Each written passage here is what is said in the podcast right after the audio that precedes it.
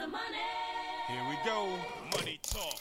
Here comes the money. Money, money, money. Dollar, dollar. Dollar, dollar. Este é mais um episódio do podcast do portal Finanças Inteligentes. Seja muito bem-vindo. Este podcast é feito em parceria com o grupo de líderes empresariais do estado de Santa Catarina. Hoje é sexta-feira, dia 30 de abril de 2021. Eu sou Victor Silvestre, assessor de investimentos, e vim aqui lhe trazer o resumo do mercado. Nesta semana, o nosso índice Bovespa fechou cotado aos 118.893 pontos, representando uma pequena queda de 1,35%. Já o IFIX, o índice dos fundos imobiliários, fechou cotado aos 2.861 pontos, representando uma pequena alta de 0,6%. E lá nos Estados Unidos, o índice S&P 500 fechou no 0 a 0 aos 4.181 pontos.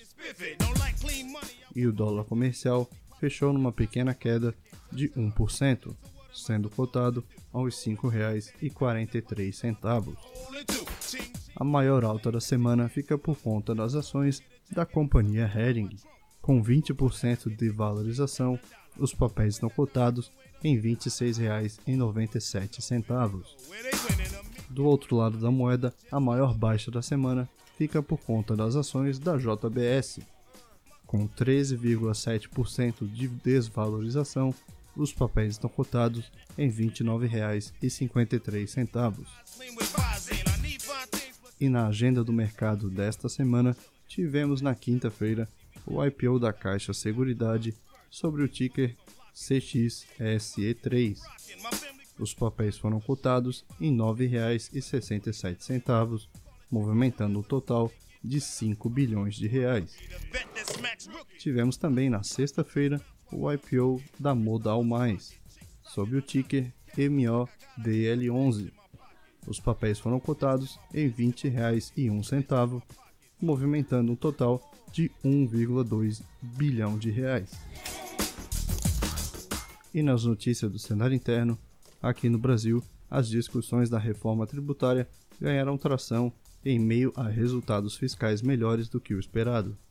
O líder do governo na Câmara, o deputado Ricardo Barros, anunciou ontem um encaminhamento para a discussão da reforma tributária em etapas pelos deputados. A proposta gerou reação negativa de líderes que se queixam de não terem sido consultados e ilustra a dificuldade do governo, mesmo para avançar com uma reforma menor que a original. Dados divulgados pelo IBGE revelam que 14,4 milhões de pessoas estão desempregadas no Brasil, número recorde na série histórica iniciada em 2012. That's hits where the buck stops. See, E o Brasil registrou na quinta-feira 3.074 mortes em 24 horas, ultrapassando a marca dos 400 mil óbitos em decorrência do Covid-19. power and money got me. A prévia da inflação, IPCA 15, desacelera e sobe 0,6% no mês de abril, abaixo das expectativas do mercado. A expectativa do mercado era de uma alta de 0,69% em abril na comparação com março e de 6,26% na comparação anual. No cenário internacional, o PIB dos Estados Unidos teve uma alta de 6,4% no primeiro trimestre com aumento da vacinação e estímulos econômicos.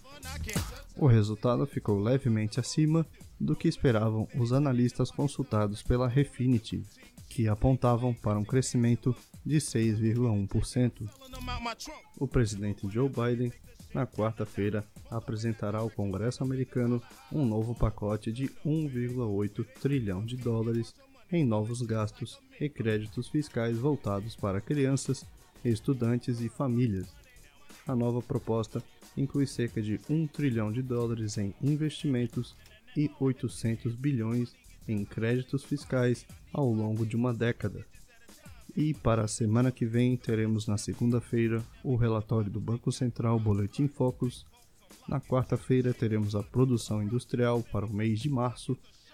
E também teremos na quarta-feira a decisão da taxa de juros Selic pelo Comitê de Política Monetária do Banco Central do Brasil.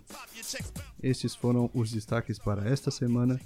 Nos siga nas redes sociais no arroba Finanças Inteligentes. Me siga também no arroba o Victor Silvestre. Eu lhe desejo uma boa noite, um ótimo final de semana e até o próximo episódio.